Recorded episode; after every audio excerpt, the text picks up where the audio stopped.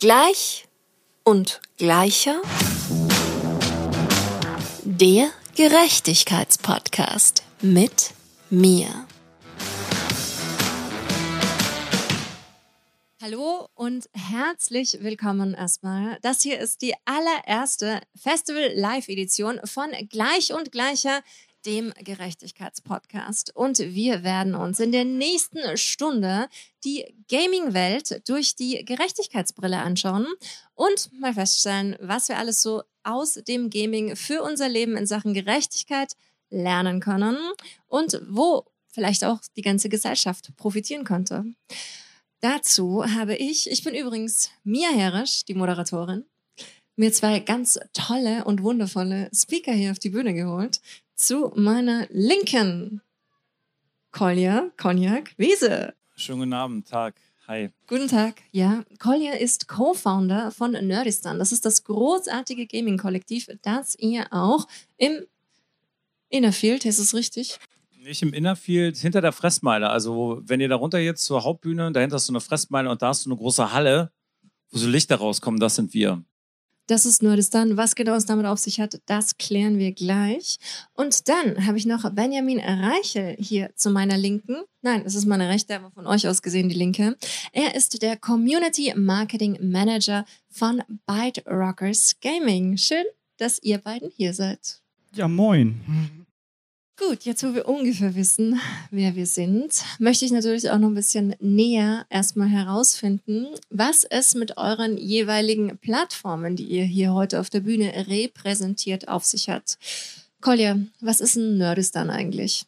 Du hast es vorhin schon angesprochen, wir sind ein Kollektiv, wir kommen aus Berlin, wir haben uns so ein bisschen der Entstigmatisierung des Gamings gewidmet, würde ich sagen deshalb immer nicht äh, dass dieses Bild, äh, du bist halt ein Whitey mit Pickeln und sitzt im Keller, frisst die ganze Zeit nur Pizza und es gibt nur Unreal Tournament. Da sind, ja, ich, das ist geil, ich weiß, ich, genau das ist geil, exactly, aber es gibt halt noch viel mehr. Und da haben wir halt gesagt, keine Ahnung, da müssen wir ein bisschen jetzt was ändern, weil das ist genauso Rock'n'Roll. Und äh, dann haben wir so typisch angefangen mit YouTube, Twitch und haben dann gesehen, dass dieses ganze scheiß Social Media Ding überhaupt nicht unseres ist und haben dann gesagt, wir wollen lieber feiern und haben dann äh, angefangen, Veranstaltungen zu machen. Daraus sind wir dann gewachsen, machen jetzt Veranstaltungen auf Festivals unter anderem. Äh, wir sind das zweite Jahr hier und wir haben drüben, wenn ihr zocken wollt nachher, äh, haben wir eine, eine, eine Arcade Hall. So, da mega viel Videogames. Ihr könnt alles zocken, weil das Ding ist halt, wir wollen halt irgendwie Arcade-Kultur oder Gaming-Kultur wollen wir wieder zurückholen.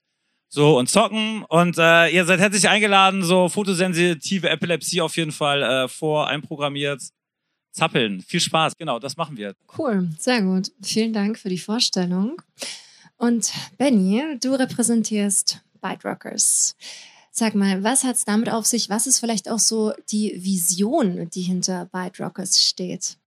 Ja, also Byte Rockers gibt es jetzt schon seit 2008. Wir sind ein bisschen ähm, so im Untergrund unterwegs gewesen, bis wir dann mit einigen großartigen Titeln dann auch das Licht der Öffentlichkeit erblickt haben. Also einer unserer größeren Titel ist Insurmountable, was gepublished wird von Dedelic. Das ist ein Strategic Roguelike, wo man sozusagen einen Berg erklimmen muss. Und jetzt sind wir dieses, auf diesem Festival und sind wir mit äh, Beat Slayer. Wir machen eine kleine Promotour auf äh, unterschiedlichen Messen und auch jetzt Festivals. Und das ist ein Action-Woke-like, wo man auf einem Beat mit knalliger Mucke äh, Roboter zerfetzt. Ja, und wir haben uns immer als Aufgabe gesetzt, bei unseren Games halt irgendwie unseren Everyday Life Skill zu verbessern. Also halt spielerisch äh, zu lernen und besser zu werden in gewissen Dingen. Was für Skills kann ich denn da verbessern?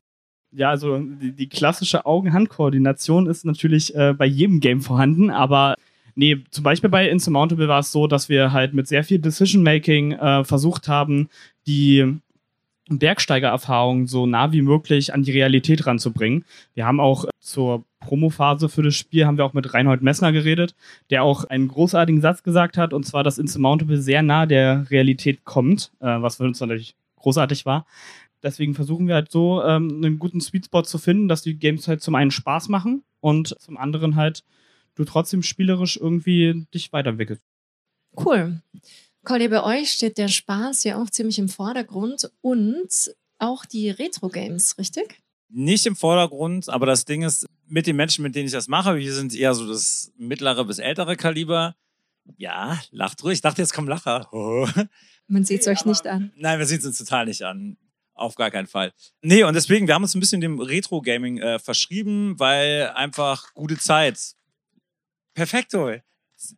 Wir bauen halt immer so kleine Boosters. Also wir bauen halt so Jugendzimmer, 80er, 90er, 2000er geht auch rein, aber halt eher die alten Sachen, wirklich mit alter Hardware, mit alten Röhrenfernseher, mit alten Gadgets, die da halt rumstehen, weil wir einfach gute Zeit wieder zurücktransportieren wollen. Ich meine, jeder, der ein SNES hat, das Scheißding funktioniert nicht, du pustest einmal durch, boxst das Ding rein, machst an und es läuft. Das ist so ein Exzess innerlich. Das ist gut. Und das wollen wir halt transportieren, dass du halt so einen kleinen Time Warp hast in die Geschichte deines Lebens, wo du einfach eine gute Zeit hattest. Und das war ja viel, ich, ich kann das von mir aus mit Gaming äh, interpretieren so und das äh, habe ich mir dann zur Aufgabe gemacht. Oder wir haben uns das zur Aufgabe gemacht. So. Voll schön. Die Geschichte des eigenen Lebens in Bezug auf Gaming ist eine super Überleitung zu meiner nächsten Frage an dich, lieber Bernie. Wie hat denn Gaming dein Leben bisher so beeinflusst? Ja, also es hat alles in der Grundschule mit angefangen, dass ich äh, so von meiner Oma einen äh, Game Boy Advance bekommen habe und schön alle Pokémon-Spiele erstmal durchgesuchtet habe. Ich sag's euch, als kleines Kind den Pokédex voll zu bekommen, ist echt eine Mammutaufgabe. Da Krass. Nee, und ähm, so hat sich das dann halt alles, alles entwickelt. Äh, mit der Jugendweihe sein erstes dreistelligen Betrag auf dem Konto gehabt. Der wurde natürlich erstmal für den Gaming-Laptop ausgegeben. Dann hat man irgendwann League of Legends gefunden. Ein wunderschönes, riesengroßes Spiel. Und das hat mich mental dann so abhängig und fertig gemacht, dass ich das bis jetzt spiele. Nee, und dadurch ist das Gaming irgendwie so Teil meines Lebens geworden. Und irgendwann kam dann so der Punkt, ich habe halt nachgedacht nach der, Ar nach der Schule, wie es jeder macht. Was will ich mal machen? Erst wollte ich Lehrer werden, habe einen Bufti gemacht, also einen Bundesfreiwilligendienst, habe gemerkt, dass ich kein Lehrer werden möchte und dann äh, habe ich mir gesagt, naja, wie sieht's denn aus, ob ich irgendwie mein Hobby zum Beruf machen kann? Mathe kann ich nicht, entwickeln kann ich auch nicht, also muss ich mir irgendwie eine Zweigstelle suchen und so habe ich halt Marketing studiert und bin so dann in die Gamesbranche reingerutscht. Ja, und ähm, habe sozusagen jetzt äh, neben dem Zocken kann ich jetzt auch noch Games vermarkten. Das ist großartig. Voll schön, voll die positive Bereicherung sozusagen. Kolja, wie war das bei dir? Was schätzt du denn ganz besonders am Gaming und deiner Lebensverbindung dazu? Dass ich meine Ruhe habe.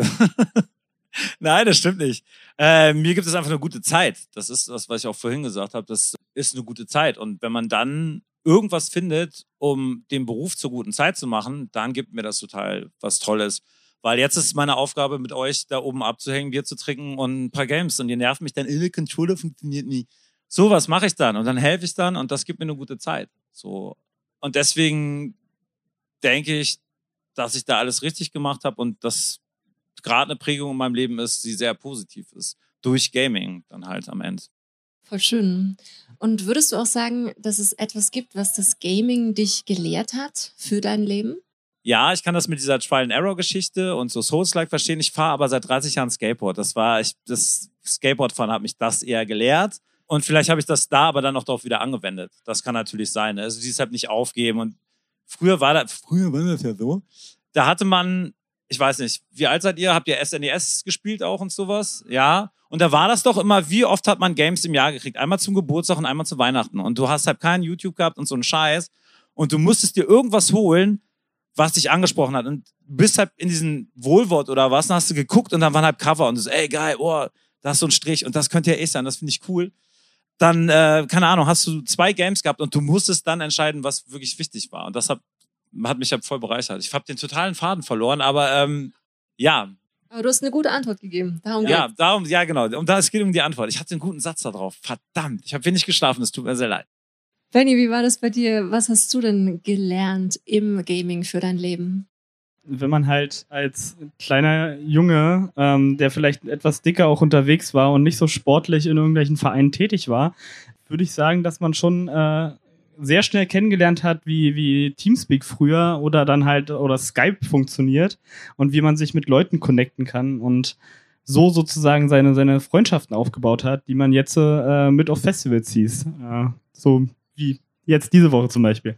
Nee, ähm, also ich würde schon sagen, dass man halt online, oder dass ich dort sehr gut gelernt habe, halt Freunde zu finden und auch so, so soziale Interaktion zu führen, weil ich doch sehr oft so ein, so ein kleines Kellerkind war. Meine Eltern haben immer gesagt, äh, geh doch mal raus. Da bin ich rausgegangen auf den Fußballplatz, habe mir mein Bein gebrochen und dann war ich wieder ein paar Wochen erstmal zu Hause. Darf ich kurz dazu was sagen? Unbedingt. Cool. Genau, und das stimmt. Und ich finde, man lernt da auch unvoreingenommener zu sein in der ganzen Sache. Ne? Dass du halt, du kennst die Leute, du bist halt mit deinem Clan unterwegs, man sieht sich nicht. Der eine wohnt in Kaiserslautern, der andere wohnt in München, du bist halt in Berlin oder sonst wo und ihr zockt, ihr zockt über Jahre, zockt halt MMOs oder was weiß ich. Man, man, man wird ja so ein Kreis. Und irgendwann sagt man ja, das hatte ich total oft, dass man sagt, ey Leute, komm, lass mal auf der Gamescom treffen oder sowas. Und egal wer da kommt und egal wie diese Person aussieht oder sich gibt, es ist völligstens scheißegal. So, und das ist einfach so geil, weil würde ich diese Person in irgendeinem Club sehen oder auf einem Konzert, hätte ich nie irgendwie so, so einen Anreizpunkt, mit dem überhaupt irgendwie ein Thema zu finden. Und das ist halt das, was uns lernt, diese Unvoreingenommenheit. So, es ist scheißegal, wer du bist. Ich habe mega gute Schlacht mit dir geschlagen. Danke für alles. So. Und das ist, ähm, finde ich gut. Manchmal ist diese Anonymität darunter, wird zu was Gutem dann am Ende. Ne, oder? Ja, gebe ich dir vollkommen recht. So, ähm, da kann ich vielleicht eine kleine Anekdote erzählen, weil ein sehr guter Kumpel, mit dem ich jetzt auch zusammen bei Bytalkers arbeite, den habe ich übers Zocken kennengelernt. Also man kannte sich über unterschiedliche Ecken. Wir waren im gleichen Bezirk äh, auf unterschiedlichen Schulen. Ich wusste nicht, wie er aussieht. Ich habe keine Ahnung gehabt und wir haben einfach ja gezockt gehabt. Und dann hat man sich irgendwann mal bei uns in unserem Einkaufsladen getroffen, weil man sich gemeinsam eine Paysafe-Card holen wollte, um White-Punkte äh, aufzuladen. Ja.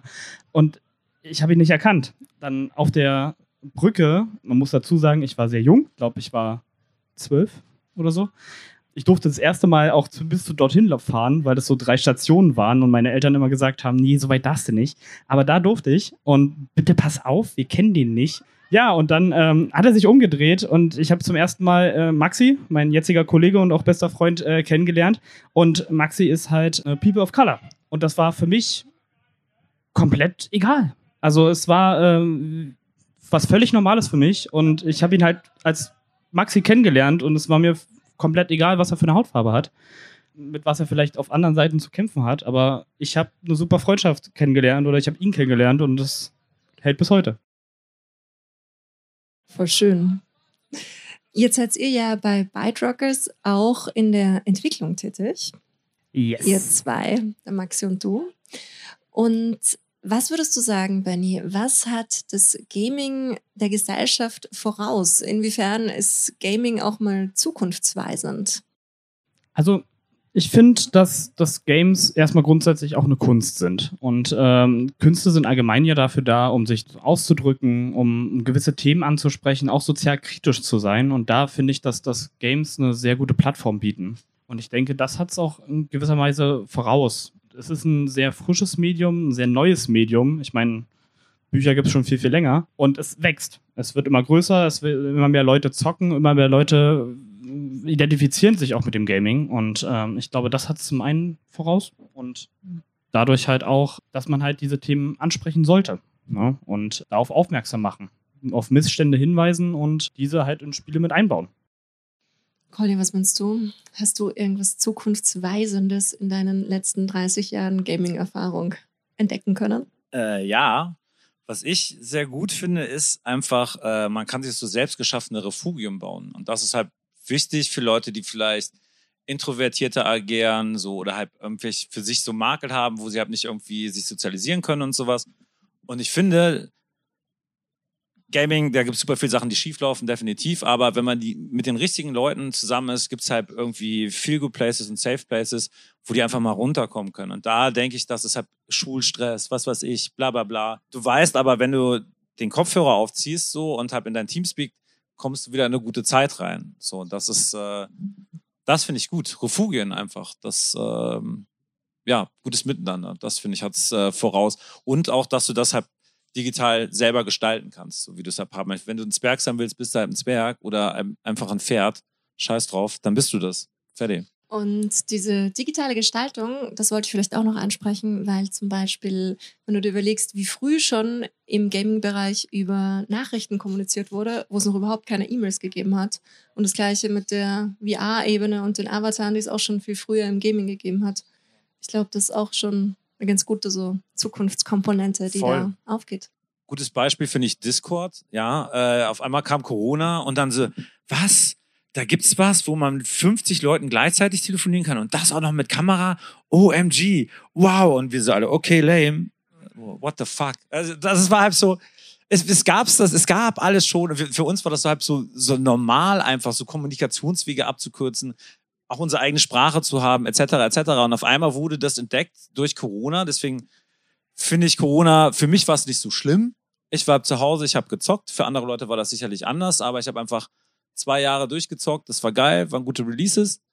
So war's. Und ich finde, äh, da hat's einiges richtig gemacht und unserer Gesellschaft gezeigt, hey, es geht, es geht ja auch anders. Und man muss nicht halt irgendwie jetzt äh, für jedes Gespräch irgendwie irgendwo hinfliegen, bla bla bla, sondern du machst halt irgendwie deinen Discord-Server auf oder was auch immer du nutzt und dann redest du und das ist. Dann bist du ja auch irgendwie als Gamer ein Stück weit krisenresilienter, oder? Wenn kein Strom und kein Internet da ist, really?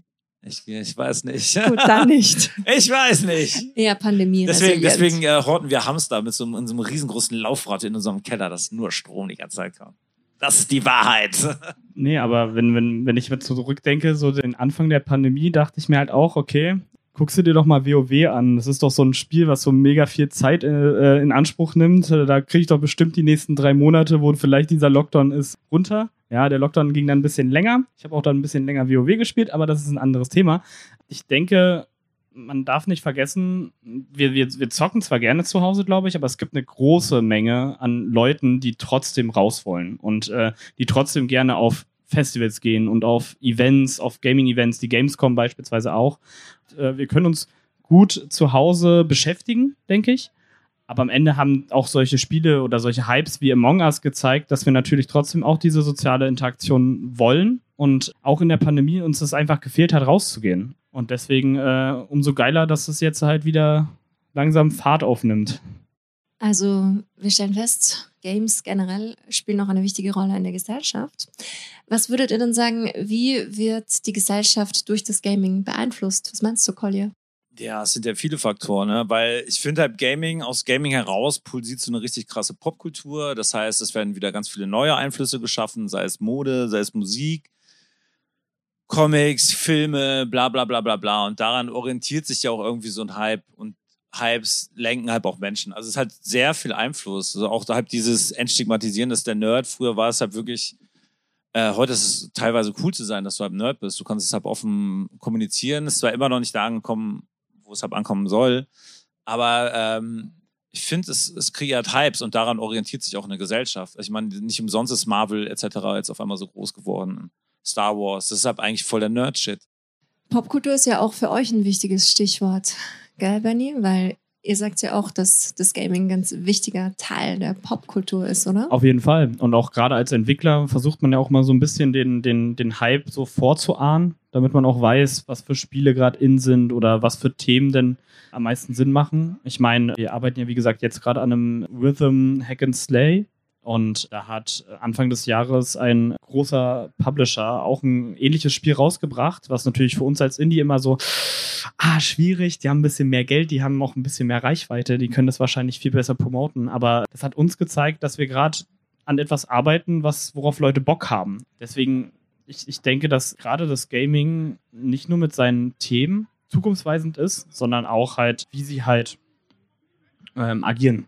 Und ähm, ich denke, das ist super wichtig. Das Agieren, das ist auch ein sehr, sehr wichtiger Punkt, auf den ich eingehen möchte, denn wir haben ja hier auch den Gerechtigkeitsfokus.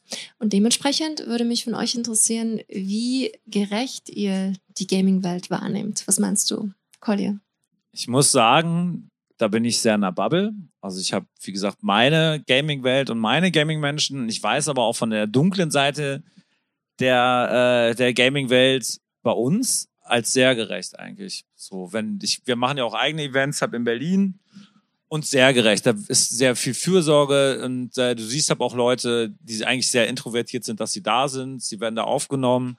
Es werden keine dummen Fragen gestellt, sondern das Einzige, wie du dich profilierst, ist halt auf dem Screen. So, und dann äh, hat jeder seinen Space da. Da finde ich, passiert sehr viel Gerechtigkeit. Einfach Leuten, ähm, keine Ahnung, was zu geben, wo sie mal durchatmen können und so. Das finde ich schon. Es macht, Gaming macht auch bestimmt sehr viel ungerecht, auch was natürlich so wirtschaftliche Aspekte angeht. Es gab natürlich auch viele Skandale. Das wissen wir alles. Deswegen ist es halt irgendwie, finde ich, an uns da irgendwie noch ein bisschen mehr Gerechtigkeit mit reinzubringen. Und das kannst du gut über solche Events machen. Ihr kommt einfach alle hoch und zockt. Und dann sagen die, hey, die Gamer sind ja ganz cool. Und vielleicht springt das ja irgendwie dieser Vibe auf euch über. Und vielleicht probieren wir da ein bisschen Gerechtigkeit zu schaffen. Und dass, äh, ja, jeder sein Stückchen einfach dazu beiträgt. Da kann ich wahrscheinlich direkt gleich anknüpfen, weil ich bin auch der Meinung, also ja, gut, ich bin ein weißer äh, Mann. Darüber über Gerechtigkeit zu reden, ist immer ein bisschen schwierig. Aber ich, ich bin der Meinung, dass zumindest in unserer Bubble, also in, bei den Events, wenn wir irgendwie auf Events sind, auf Messen sind, dort sind es Leute, die vor dir stehen und keine anonymen Usernames mehr. Und äh, das sind der sich die Leute auch bewusst und so sind halt unsere Events, wie ich finde, sehr gerecht. Und wie es Koya auch schon gesagt hat, das Internet ist anonym und dementsprechend auch das Gaming, wenn du äh, am Zocken bist. Ich meine, ich habe vorhin erzählt, dass ich LOL spiele und da wurde erstmal direkt mir nur zugestimmt, als es darum ging, wenn äh, man da mental geht und Dinge in den Chat postet. Es ist halt ähm, beim Gaming sind Gefühle im Spiel und wenn man sich irgendwie dahingehend verletzt fühlt, äh, greift man öfters durch die Anonymität mal in den Chat rein und gibt Dinge von sich, die man in der Realität auf Messen oder auf Events nicht sagen würde. Und das ist uncool. Das ist einfach nicht geil. Das macht man nicht. So und äh, da ist, glaube ich, nur als ein Beispiel. Ähm, wir haben genug Beispiele, gerade auch in, in der Thematik E-Sport, wo äh, Gerechtigkeit halt nicht so ausgelebt wird, beziehungsweise es halt auch immer wieder solche schwarzen Schafe gibt. Was macht den E-Sports-Bereich deiner Meinung nach ungerecht? Kommt darauf an, in welchem Satz wir jetzt das Wort Gerechtigkeit sehen. Also wenn wir uns erstmal die großen E-Sport-Ligen anschauen, äh, jetzt beispielsweise von, von League of Legends oder bei Valorant kenne ich mich leider nicht so aus, aber CSGO beispielsweise auch, das ist hauptsächlich Männer dominiert. Und das ist äh, nur, nur ein Faktor von, von vielen. Das gibt immer einen sehr schlechten Punkt daraus. Ähm, wenn wir jetzt zum Beispiel auch diese, also ich, ich weiß nicht, ob ich jetzt irgendwas vorausnehme, aber halt Sexismus gerade in der, in der Debatte ist halt einfach ein großes Thema im Gaming. Und äh, wenn man jetzt äh, daran denkt, dass zum Beispiel es sehr wenig E-Sportlerinnen in Teams gibt. 5% sogar nur, laut Statistik das ist halt nichts. Also es ist halt wirklich gar nichts. Und dann meistens oder zum Beispiel in MMOs werden Frauen eher in die, in die Nebenrollen gedrückt. Also werd doch mal Heilerin. Oder ähm, da, da, bist du bestimmt besser drin. So. Aber Heilerin, das ist doch der meistbegehrteste Char ever. Absolut richtig. Ich ja, wollte gerade sagen, also immer das ist der heißbegehrteste. Und was, du bist Heiler, voll geil, komm rein. Ja, das ist doch der, der immer gesucht wird. Kein scheiß DD oder sowas. Ja, richtig, richtig. Oder spiel mal bitte Support in League. Ja, das, das ist ja, nicht cool. Das ist einfach nicht cool. Ist dir das auch schon mal aufgefallen, Kolja? Äh, jein. Also mir ist das natürlich global aufgefallen mit allem so. Und äh, es ist natürlich gerade, wir sind in einer krassen Zeit der Veränderung gerade, einer sozialen wie kulturellen, politischen Kratzkurve, die wir alle gerade fahren. So, natürlich ist mir das aufgefallen. So, äh, ich muss aber auch so bubblegetreu sagen, bei uns ist es halt nicht so. Wir sind halt echt wirklich so super divers durchgemischt bei uns. Aber wie ist das zustande gekommen? Was macht deine Bubble jetzt anders als der Gaming-Mainstream? Vielleicht sind wir persönlicher. Vielleicht sind unsere Events halt eher so, keine Ahnung, es ist halt so dieser gewisse, jetzt kommt ja Punkrock oder sowas. So alle fühlen sich halt aufgehoben, es ist alles sehr respektvoll und es ist nicht, ich warte jetzt acht Stunden vor Fortnite-Stand für einen Skin und äh, kackt dann in die McDonalds-Tüte, weil ich ja den Skin haben will. Das ist, sondern es ist persönlicher. Leute werden ab abgeholt und hängen mit uns rum. Ich glaube, das ist so, was wir nach außen transportieren wollen. Wie gesagt, dann sind wir auch wieder bei dieser Endstigmata einfach, keine Ahnung, eine gute Zeit haben. Und da ist ja auch jeder willkommen. So, und deswegen funktioniert das in unserer Bubble. Frag mich nicht warum. Äh, deswegen muss ich sagen, unsere Bubble ist gut. Ja. Die gute Bubble. Punk und Gaming. Was sind da für dich die parallelen Überschneidungen? Hm, ich habe halt Bock zu machen, was ich will. Und da geht mir halt, äh, beim Gaming kann ich das halt machen, wie ich will. Das kann, ist ja so eine Punkrock-Attitüde. Klar. Und wenn ich halt Bock habe als, was weiß ich, guckt euch mal einen Street Fighter 6 Charakter an nachher, so, äh, das geht gar nicht. Das ist wirklich das Übelste. Aber so wollte ich sein. Da habe ich Bock drauf. Und wenn ich so einfach so sein kann und da Entscheidungen treffen kann, finde ich, hat das schon eine Parallele. So lebe mit den Konsequenzen, da ist es halt ein anderes Ende am Spiel, so pff, fuck off, aber so ist das. Macht Spaß einfach, ja. So, ja, Freiheit. Wenn ihr wieder zurück zum Mainstream Gaming. Was versucht ihr denn bei Byte Rockers anders zu machen, um gerade eben solchen Ungerechtigkeiten entgegenzuwirken, wenn man jetzt ein bisschen spezifischer zum Beispiel auf Sexismus blickt?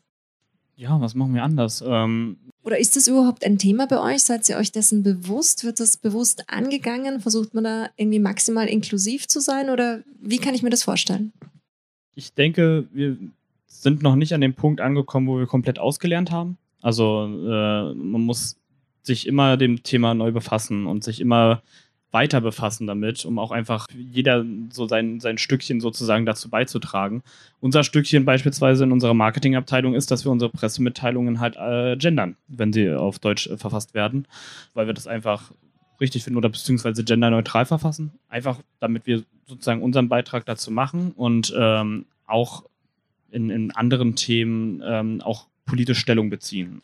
Wir hatten zum Beispiel, als letztes Jahr der Ukraine-Krieg ausgebrochen ist, gab es, ich weiß gar nicht mehr von welcher Institution, gab es eine Möglichkeit, als Entwickler äh, Keys zu verschicken. Quasi, die wurden dann alle zusammen gebündelt in einem großen es war nicht von Humble, aber sozusagen so ein Gaming-Bundle.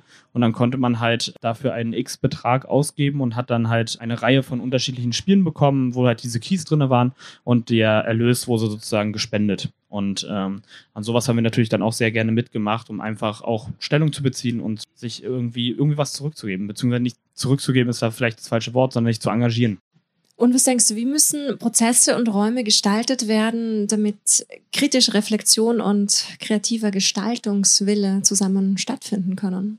Ich glaube, innerhalb eines Unternehmens ist es unglaublich wichtig, dass halt äh, auf, auf, Feedback und Kritik gehört wird. Und ähm, das zu ermöglichen, beispielsweise über einen anonymen Kritikkasten, dass man sich nicht direkt seinem Chef sozusagen gehen muss und halt die Kritik zu äußern, sondern halt allen die Möglichkeit geboten wird, das auch anonym zu machen. Das ist bei uns jetzt auch möglich, um einfach halt keine Scham zu haben, das irgendwie äh, offen zu benennen, sondern sich das auch sozusagen man sich selbst Gedanken darüber machen kann und das halt auch anonym posten kann und dass das trotzdem dann angegangen wird und respektvoll behandelt wird. Jegliche Probleme, die wir dort halt äh, reinbekommen.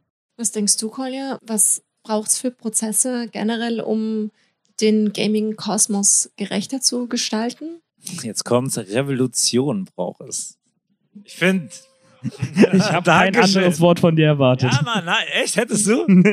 es ist Revolution, fuck off. Es ist einfach so. Laut sein, rumschreien, ich sage auch mal, die französische Revolution ist auch an jetzt hier laufen. Äh, so, ich habe Bock, Krawall zu machen. Positiven Krawall. Ja, und was für einen Wandel konkret wünschst du dir? Welchen Wandel, was willst du bewirken mit deiner Revolution? Empathie. Einfach, dass Leute auch einfach mal bereit sind, so den Extraschritt zu gehen für andere Leute. So, und dass, äh, dass es normal ist, dass mir irgendjemand die Tür auffällt. So einfach so, hey, moin, und dann hält dir jemand die Tür auf. Und ich so, äh, Kopf nach unten. Oder ich, ich ich hasse e-, egoistische Menschen. So, das ist halt, das macht mich fertig. So, und da ähm, einfach laut sein, coole Zeit haben. Und wenn wir immer mehr Leute dazu begeistern können, auch diesen, diesen Nerd-Spirit irgendwie ein bisschen weiterzugeben, ist das, äh, finde ich, ist schon ganz viel geschafft. So, es ist ein kleines Fünkchen. Wir müssen komplett als Gesellschaft fungieren, damit es halt eine Revolution wirklich gibt, die dann für alle funktioniert, weil ich kann jetzt auch nur von mir reden. So. Aber es gibt ja immerhin 3,2 Milliarden GamerInnen auf dieser Richtig. Welt. Genau. Und wenn die auf, auf, auf Revolte gehen, bin ich dabei. Ich bin auch der Meinung, äh, wenn, wenn wir es schaffen, dass äh, man fremden Leuten im Internet genauso begegnet wie seiner Discord-Gruppe ähm, und halt wirklich äh, einfach halt die, diesen Gaming-Spirit, diesen, diesen Safe Space, den man in seiner Discord-Gruppe hat, irgendwie halt auch äh, weiter spreaden können, dann haben wir sehr vieles geschafft. Ich glaube, das ist so das Ziel dieser Revolution Ja. einfach. Ja, voll. Das stimme ich voll zu, auf jeden Fall. Fühl ich. gerade- Fühl ich ich war nur am Nicken. Was wäre denn ein Anfang von dieser Revolution? Boah, schwierig. Ähm, Koy, hast du was? Was der Anfang dieser Revolution wäre, Ja. ja, der ist ja schon längst im Lauf. Ich meine, uns gibt's ja nicht seit gestern. Unser revolutionärer Lauf, der findet ja schon statt, unser Austausch. Ich denke, Austausch und Reden, das ist so, das revolutioniert voll viel. Und Leute bei Street Fighter 6 auf jeden Fall richtig abzuziehen, denen eine richtig harte Klatsche zu geben. Das ist Revolution. Nein, wirklich, der Austausch findet ja schon statt und äh, es ist, es rollt ja auch gerade. Respekt, äh, Empathie, das sind so, glaube ich, wichtige Anhaltspunkte, wo man immer auf sich selber gucken sollte, auch in jeder Situation einfach, wie du damit umgehst und agierst. Und da, wenn du das hast, Genau, das ist halt dieses Gefühl und das schließt das ja auch so ein bisschen so mit ein. Und wenn du das transportieren kannst, und das machen wir ja schon länger, dann äh, ist es gut. Ja, auch einfach auf Missstände aufmerksam machen, denke ich. Also, wir sind eine soziale Gesellschaft, auch im, im Gaming und auch in unserer, unserer Bubble. Und wenn sich halt jemand scheiße benimmt, oder dann sollte das angeprangert werden, beziehungsweise halt einfach bestraft auf irgendeine Art und Weise. So, wenn es jetzt zum Beispiel im Gaming ist und man in den äh, Textchat halt einfach Scheiße von sich gibt, dann sollte man dafür bestraft werden und dann sollte man nicht mehr diesen Chat nutzen dürfen. So und Permaban, Permaban, das ist Puh. ja voll, ja voll, Absolut. absolut. Permaban, absolut. Und jetzt haben wir schon so ein bisschen das Thema Gaming und Gerechtigkeit angeschnitten, ohne vorher über eure grundlegende Definition von Gerechtigkeit zu sprechen. Benny, was ist für dich gerecht? Was ist denn so dein persönlicher Berührungspunkt? Was löst der große Begriff Gerechtigkeit in dir aus? Also grundsätzlich, äh, Gerechtigkeit ist so ein riesengroßes Wort, dass man das immer in einen gewissen Kontext geben muss. Und für mich ist halt Gerechtigkeit die Freiheit, alles zu tun, worauf ich Bock habe, ohne jemand anderen seine Gerechtigkeit zu nehmen. Also ohne diese Freiheit jemand anderen wegzunehmen. Und ähm, ja, das ist äh, super schwierig. Äh, Das, Das kann halt- man definieren, das heißt Anarchie.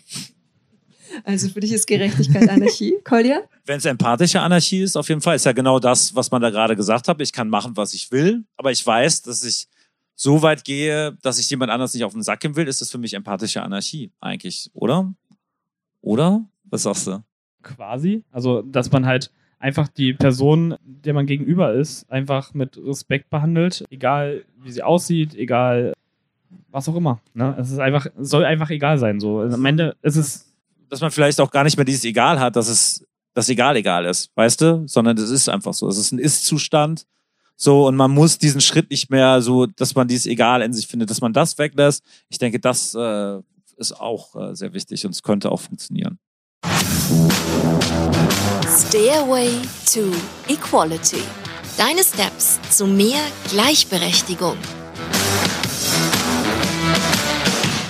Ihr habt jetzt schon ganz viele Stairways to Equality vorgegriffen, denn es gibt in diesem Podcast, der natürlich nicht nur live, sondern auch zum Nachhören existiert, immer eine Kategorie, die nennt sich Stairway to Equality. Und da geht es darum, wir wollen herausfinden, was sind so kleine Tipps und Tricks, die unsere Gesellschaft, unsere Welt gerechter machen würden. Jetzt haben wir schon Respekt. Was haben wir noch, Collier? Oha. Ähm, ich ich glaube, Respekt ist halt so, so, so ein Grundding einfach. So äh, Empathie. Es ist einfach, wir müssen lernen, empathisch zu sein. Uns probieren auch in die Situation anderer mit reinzuversetzen. So in, in kleinen Sachen. Es muss jetzt nicht sein, es, ist, hat was mit, mit, keine Ahnung, mit Tür aufhalten zu tun oder jemand irgendwie über die Straße zu helfen. So ein Scheiß. Es ist jetzt, hört sich so boomermäßig scheiße an, aber dann geht man, überrascht man Leute und dann überrascht man Leute positiv und jetzt kommt auch dieser Karma-ESO-Shit, aber das kommt ja auch zurück, wenn ich jemand was Gutes tue, der sagt ja nicht, ey, verpiss dich, sondern ey, vielen Dank. So, und das ist so ein Ping-Pong-Game, das ist auch wieder gamifiziert, es ist einfach Pong mit Gefühlen und äh, das kann klappen. Ja. Pong. ja, einfach nicht äh, egoistisch sein. Ne? Nicht den, den Pongball nur für sich behalten, sondern den auch mal rüberschießen. Genau. Hast du noch weitere Tipps und Tricks für ein gerechteres Leben und vielleicht vielleicht auch so ein bisschen eine ein gerechteres Gaming-Universum? Was würdest du dir da vielleicht auch wünschen, ein Stück weit, Benny? gerade, dass man in, in Foren oder in, in, in Spielen allgemein, ähm, ich meine, ich bin Community Manager, das heißt, wenn wir halt für unsere Spiele Discords aufsetzen, dann achtet man natürlich darauf, dass gewisse Regeln eingehalten werden. Wie wird es exekutiert konkret? Also Discord gibt da zum einen sehr gute Möglichkeiten, halt Filter einzustellen beispielsweise oder das halt einfach zu monitoren. Wir haben jetzt relativ viel Glück, dass unsere Discords noch nicht so riesig sind, beziehungsweise wir dann auch einfach eine sehr coole Kultur dort haben, dass das auch einfach selbst angeprangert wird. Und äh, ja, das ist halt, also ich, ich, ich kann Koya eigentlich fast nur zustimmen. Es ist diese Empathie, es ist, man, man ist nicht alleine auf dieser Welt. So, man, man sollte immer den nötigen Respekt anderen gegenüber haben und auch einfach, ich möchte jetzt hier nicht Konfuzius zitieren, aber äh, halt einfach das, was man sich für sich selbst wünscht, was man halt von anderen vielleicht auch erwartet, auch anderen einfach zurückgeben und nicht einfach nur an sich selbst zu denken. Und Gerechtigkeit hat ja jetzt auch ziemlich viel für mich auf jeden Fall mit sozialer Gerechtigkeit zu tun. Und damit im Zusammenhang steht ja auch ein Stück weit soziale Ausgrenzung. Wie ist da die Situation in Bezug auf Gaming, soziale Ausgrenzung? Wie geht es dir damit bei Nerdistan um? Um maximal alle willkommen zu heißen. Wie gehen wir damit um? Natürlich gibt es eine soziale Ausgrenzung. Das hat ja, fängt ja damit schon an, äh, wie teuer dein Spiel ist und ob du dir das leisten kannst. Und dann spielen alle Diablo 4. Und äh, dann sind da aber Leute, die haben keine Kohle gerade diesen Monat, die sind dann halt nicht mit dabei. So, und dann einfach so, er sind ja mit im Chat drinne und dann so, nee, geh mal, äh, geh mal raus, wir sind gerade, wir machen gerade hier irgendwie, keine Ahnung, eine Inni oder sowas, bla bla bla bla. Weil es halt dann irgendwie nervt, wenn er dann, ey, ja, mein Tag war super, Alter, wir machen gerade Boss. So, und da fängt es aber schon an mit sozialer Ausgrenzung. Das ist halt so, keine Ahnung. Soziale Ausgrenzung kann super viel bedeuten. Wir probieren irgendwie sowas zu machen, dass Leute zu uns hinkommen, einfach zocken können und dann einfach keine soziale Ausgrenzung erfahren. So, und auch probieren, neue Spiele mit reinzuzocken, dass man die wenigstens mal anzocken kann. Klar. Äh, oder halt irgendwie alles ähm, free. Das wäre super. Genau. Benny, wie siehst du das als Community Manager bei euch? Soziale Ausgrenzung und Community Management. Was kannst du da vielleicht auch Positives dazu beisteuern? Gute Frage. Ja, was, was, was kann ich zu sozialer Ausgrenzung? Also man kann halt versuchen, äh, die Leute, die sich ausgrenzt fühlen, irgendwie mit zu integrieren. Äh, gerade wenn es im, im, Forum über den, über den letzten Berg geht bei Insurmountable äh, und äh, die nach Tipps suchen und halt dort halt einfach die richtigen Leute miteinander zu connecten, dass man sich halt nicht alleine fühlt mit seiner, mit seiner Anfrage oder mit seinen Fragen, die man einfach hat.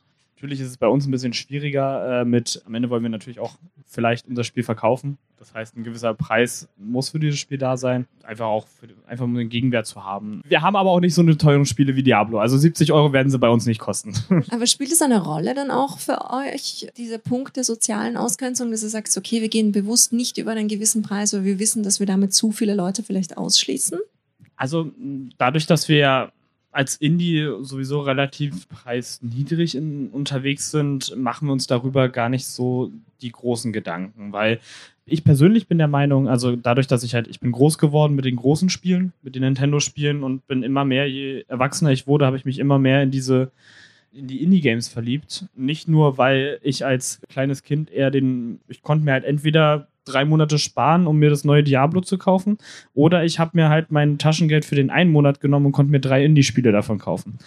Und so äh, finde ich, dass das Indies sowieso schon accessible sind und du für wenig Geld großartige Spiele bekommst von EntwicklerInnen, die einfach ihr Herzblut dort reinstecken und einfach ein großartiges Spiel kreieren. Und das nicht nur arttechnisch wahrscheinlich überzeugt, sondern halt auch einfach Neues wagt. Wir haben ganz oft diesen, diesen Punkt, dass Indie-EntwicklerInnen versuchen, äh, halt mit, mit neuen Ideen ähm, einfach neue Akzente zu setzen in der, in, in, im Gaming oder mit ihren neue Themen besprechen. Und das machen halt die größeren AAA-Games eher weniger, weil die halt wahrscheinlich auch einfach ein bisschen mehr Druck dahinter haben, damit das Spiel ein großer Erfolg wird und so viel Geld wie möglich reinbringt. Und da können Indies einfach manchmal sehr, die können engagierter sein und ähm, halt auch mehr Dinge besprechen und auch einfach anecken. Und haben natürlich auch den Wunsch, dass ihr Spiel ein großer Erfolg wird, aber sind einfach vielleicht auch dafür da, um gewisse Dinge anzusprechen und äh, gewisse Dinge auszuprobieren. Jetzt habe ich noch einen ganz anderen Bereich für euch, denn für mich hat das Thema Gerechtigkeit natürlich auch immer was mit Klimagerechtigkeit zu tun. Und jetzt kann ich mir vorstellen, dass gerade so Cloud-basierte Spiele auch einen relativ hohen CO2-Abdruck haben, dadurch, dass da irgendwelche Server im Hintergrund laufen müssen. Ist es ein Thema, das GamerInnen generell bewusst ist oder wird das komplett ausgeklammert aktuell? Was hast du das Gefühl, wie ist es in deiner Bubble, Kolja? Es ist auf jeden Fall nicht ausgeklammert. So, und da stellt sich immer die große Frage, auch für mich, was ist ein ähm, klimaneutraler, wenn ich mir so ein Retail-Teil hole, wo dann halt eine Plastikhülle drum, drum, drum ist, habe irgendwie ein, ein Rohling, den ich dann irgendwo einlege oder dass ich es mir irgendwie äh, digital kaufe und dafür halt Serverfarmen irgendwo in der Ecke stehen müssen und die dann auch rumdampfen. Äh, ist super schwer. Fühle ich mich auch scheiße mit, muss ich ganz ehrlich sagen. So, äh, ich probiere so wenig Plastik wie möglich, aber habe die meisten Actionfiguren bei uns aus dem Freundeskreis zu Hause, die ja auch eigentlich alle aus Plastik sind. Schwer, muss ich ganz ehrlich sagen. Und das ist, glaube ich, auch so ein bisschen Deal with the Devil, so wo ich mir bestimmt auch mal so Argumente gelegt habe, damit mir das leichter fällt. So. Also dieses bewusst, aber der Markt liefert da aktuell noch keine Lösungen. Also es gibt nicht so viele abgecycelte oder gerecycelte Plastikfiguren, Actionfiguren Würde ich nicht glauben. Okay, Glaub das ich ist nicht so offensichtlich. Also jetzt, das hat ja nicht nur für Gaming dann irgendwie was drauf, sondern halt für den ganzen popkulturellen Bereich, was so Plastik angeht. Aber die Frage für mich war wirklich, so was mache ich? Mal bediene ich eine Serverfarm oder nehme ich mir was, was mit weniger Energie irgendwie gemacht worden ist, aber dafür habe ich Plastik, das liegt dann halt die, die ganze Zeit rum. Was gibt's da für Alternativen? Was will man da machen? Es muss halt immer irgendwie Energie mit im Spiel sein. Das ist äh, definitiv klar. Und wie man das regeln will, weiß ich noch nicht. Da bin ich auch voll raus, ganz ehrlich. Okay, aber du hast ja immerhin schon ein Bewusstsein dafür und das ist ja schon mal so der erste Schritt in die richtige Richtung. Wie ist das bei euch, Benny? Spielt Klimagerechtigkeit bei euch in der Produktion eine Rolle? Schwierig, ne? weil ähm, am Ende ist es ein Medium, was halt einfach digital nur funktioniert. Was wir halt versuchen, also am Ende das, die Awareness dafür ist da. Da, da spreche ich nicht nur als, äh, als, als, als äh, Community Marketing Manager von Bytewalkers Games, sondern auch als eigener Gamer, dass es bei uns immer wieder Thema ist. Und es ist halt ein Problem, was unsere Generation wahrscheinlich äh, noch sehr lange beschäftigen wird. Und deswegen sollte man da nicht davor seine Augen verschließen, sondern sich auch mit den Dingen auseinandersetzen und das natürlich dann auch äh, versuchen, mit in den Beruf zu bringen. In der Produktion eher weniger, aber wahrscheinlich eher so halt alles, was drumrum ist. Also halt das, das Büro oder beziehungsweise Dinge, die im Büro passieren, dass man halt darauf achtet, das klimaneutraler zu gestalten oder halt Services nutzt, die halt äh, klimaneutral produzieren. Ähm, da bin ich aber fein also raus, weil ich halt da auch nicht so viel Ahnung äh, davon habe. Ich, ich versuche mich selbst halt weiter zu bilden, habe immer das Problem, dass mir persönlich, wenn ich mich zu sehr damit auseinandersetze, ich da sehr pessimistisch und äh, eine ganz große Dystopie sehe und so ähm,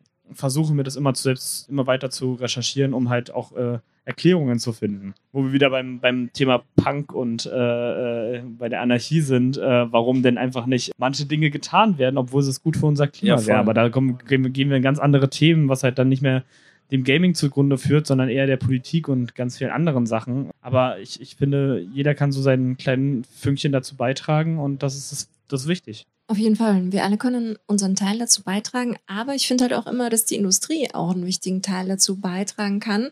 Und das war jetzt eben der Punkt, der mich so interessiert hat, weil ich habe jetzt in meiner Recherche auch kein explizites Gaming-Label gefunden, was sich das jetzt so auf die Fahnen schreibt. Es gibt Sachen und äh, es gab auch Aktionen auf der Gamescom zum Beispiel. Ähm, ja, welches Jahr war das? Ich weiß es nicht. Und da kam irgendwie Doom raus. Ja, und dann konnten wir Doom irgendwie anspielen vorher und dann haben sie uns dann gesagt, cool, ihr habt jetzt das und das gemacht, jetzt habt ihr eine Baumpatenschaft und dann haben sie mir so ein Plastikschild, haben sie mir dann gegeben, wo dann äh, drauf stand, ich war Baumpart. Da habe ich mir auch gedacht, so, Digga, was ist das denn, ey? Das gab es auch, glaube ich, letztes, Usch. letztes Jahr von der Indie Arena Booth. Dort wurden die Awards waren einfach Pappkartons. Aber wo wir jetzt gerade dabei sind, was mir jetzt so persönlich einfallen würde, dadurch, dass wir halt auf vielen Messen zum Beispiel unterwegs sind, kommen natürlich bei uns auch re relative Reisekosten äh, zustande und wir versuchen zum Beispiel da unseren Beitrag irgendwie dazu zu leisten, dass, wenn wir schon rumreisen, das versuchen, so klimaneutral wie nur möglich zu machen. Also äh, wir fahren sehr viel Zug, auch wenn wir die Verspätungen da sehr oft in Kauf nehmen müssen, aber das sind so, so, die, so die kleinen Dinge, die man da halt vielleicht versucht, als, äh, als, als zumindest bei uns bei Bytewalkers Games, das irgendwie halt mit hineinzubringen. Ne? Du kannst ja auch zum Beispiel, was auch wichtig ist, wir machen ja Events, dieses typische Flyer verteilen, dass es das einfach nicht mehr gibt, ne? Dass dann du super viel Papier hast, das fliegt dann wieder irgendwo rum oder dass wir halt unseren Merch irgendwie nachhaltig gestalten. Das ist ja natürlich A und O. Klaro, auf jeden Fall. Aber es fallen da auch, so was so Energie angeht, auch natürlich viele, viele Fragezeichen auf jeden Fall noch auf gerade. Okay, viele Fragezeichen. Das Bewusstsein ist da. Wir sind gespannt, was sich da noch tut in Sachen positiver Wandel. Und ja, wir kommen langsam aber sicher zum Ende von unserer Gesprächsstunde. Was mir immer ganz wichtig ist, so einen empowernden und positiven Blick in die Zukunft zu werfen. Was ist denn so euer Future Best Case Szenario in Bezug auf Gaming sowie auf die ja, ich will jetzt nicht sagen gesamte Welt, aber auch schon so ein bisschen diese Interaktion zwischen Gaming und Gesellschaft. Benny, du darfst anfangen. Oh Manu, äh, ich wollte wissen, was Kolja dazu sagt. Äh, Kolja kann auch erst Oh first. Gott. nee, nee, ich, ja, okay. Ähm, ich habe natürlich die große Hoffnung, dass wir mit Bitewalkers Games und Beatslayer natürlich einen großen Erfolg sammeln, aber das ist so ein, so ein eigenes egoistisches Ding. Aber grundsätzlich würde ich sagen, dass wir auch im Gaming immer mehr auf, auf Dinge ansprechen können und auch dürfen und äh, nicht wir dafür angeprangert werden, dass äh, eine Protagonistin weiblich ist oder dass wir äh, können einfach Missstände auch äh, oder uns politisch äußern dürfen und nicht immer gesagt wird in Foren, ja, jetzt habt ihr euch hier klar von Nazis distanziert oder politisch gegen die CDU ausgesprochen, jetzt kaufen wir eure Spiele nicht mehr. Und wir haben sehr viele Sachen in den letzten Jahren da durchgehabt. Ich würde es cool finden, wenn in der Zukunft diese, diese Anonymität auch, auch im Gaming und auch im Internet man einfach ein bisschen mehr halt Empathie zeigt, dahingehend, dass man halt mit Menschen kommuniziert und nicht einfach in seinen, in seinen Bildschirm rein kommuniziert. Und äh, man Leute damit auch sehr stark verletzen kann, was man schreibt oder was man sagt in Sprachchats. Und das, dass das angegangen wird und dass das halt besser wird. Dass wir online in Spielen einfach einen großen Safe Space bieten und nicht nur der Discord mit den Freunden das ist, sondern auch das Forum oder der Social Media Kanal. Und was denkst du, muss da konkret dafür passieren, dass dieser Safe Space in der Gaming-Welt entsteht? Was sind so Stellschrauben, die du dir da vorstellen konntest? Sind es irgendwie so mehr Diskussionsplattformen, mehr Gespräche wie diese? Ist es, keine Ahnung, eine übergeordnete Instanz, die da ein Auge drauf hat und entsprechend exekutiert? Oder wie könnte das ausschauen? Auf jeden Fall erstmal mehr über das Thema reden. Ne? Also immer mehr Aufmerksamkeit dem Thema widmen und mehr einfach den Leuten das halt auch zeigen, dass es, äh, dass es auch anders geht. Und nicht, wenn man jetzt äh, da über das Thema redet und nach drei Minuten, ja, das ist halt so. Ja, das, nee, eben nicht. Man kann was dagegen machen, wenn wir halt einfach darüber reden und halt gemeinsam nach Alternativen oder Lösungsansätzen schauen. Und die Lösung wäre einfach kein Shit posten. Was sind denn deine Alternativen und Lösungsansätze, lieber Kolja? Ich kann das ganz kurz machen. ich habe mich jetzt vorbereitet. Ähm, Revolution. Ähm, das Ding ist, ich, was schön wäre, ja, ähm, dass Toleranz nicht mal Toleranz ist, sondern Alltag.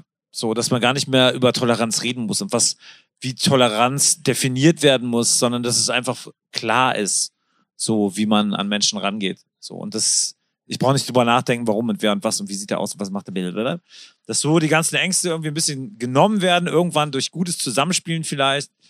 Genau, dass es einfach Toleranz äh, unseren Alltag beschreibt. Oder es ist einfach klar. Also ich will nicht mehr drüber reden wollen. Am Ende, das ist das, das große Goal. Natürlich müssen wir jetzt drüber reden.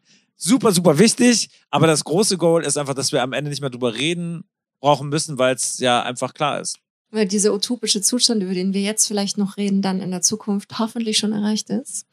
Und ich wollte auch noch ganz wichtig sagen, ein Thema, was wir jetzt vielleicht nur so ganz klein und im Detail angesprochen haben, das ist das ganz wichtige Thema der Gender Equality, der Geschlechtergleichstellung des Sexismus. Und ich habe mich da ein bisschen bewusst dagegen entschieden, weil ich ja zwei männliche Experten auf der Bühne habe. Aber auch deswegen, weil ich diesem Thema gerne dann mit weiblichem Support in kommenden Podcast-Folgen mehr Raum einräumen möchte. Dementsprechend, das ist uns durchaus sehr bewusst und auch die beiden hier auf mir haben ein tolles Bewusstsein dafür. Ja, schön. Und genau, deswegen nur, dass ihr alle Bescheid wisst, das wird hier noch weiter besprochen und ausgebaut. Und genau dafür ist der Podcast da, dafür genau dafür ist diese Bühne da, um eben dieses Bewusstsein zu schaffen und dann am Ende den positiven Wandel anzustoßen. Falls es von unserem großartigen Publikum noch Fragen geben sollte, ihr könnt übrigens auch gerne zu uns weiter reinrücken, wenn ihr nicht nass werden wollt. Wir beißen alle nicht. Du bist schei. Alle Dudes Festival, was los? ja. Aber falls ihr Fragen habt, dann stehen diese beiden charmanten Herren jetzt zu eurer Verfügung. Gibt's welche? Nein? Wo gab es das Dosenbier? Das ist meine Das ist die zentrale Frage auf jedem Festival. Ah, perfekt. Ja, cool. Seid ihr zwei auch zufrieden? Mega, vielen Dank, dass du uns eingeladen hast. Ja. Ja, vielen, vielen lieben Dank. Ne? Da war alles relativ spontan, aber hat ja super funktioniert. Ja, ja ich finde auch. Ja, für alle, die den Podcast nochmal nachhören wollen, der erscheint auch nächste Woche Mittwoch auf und gleich und gleicher überall kostenlos zum Anhören auf allen gängigen Streaming-Plattformen. Vielen Dank für eure Aufmerksamkeit. Vielen herzlichen Dank fürs Zuhören. Das war Gleich und Gleicher. Der Gerechtigkeitspodcast mit mir. Damit ihr euren Zukunft keine Folge mehr verpasst, abonniert den Podcast und folgt mir auf Instagram.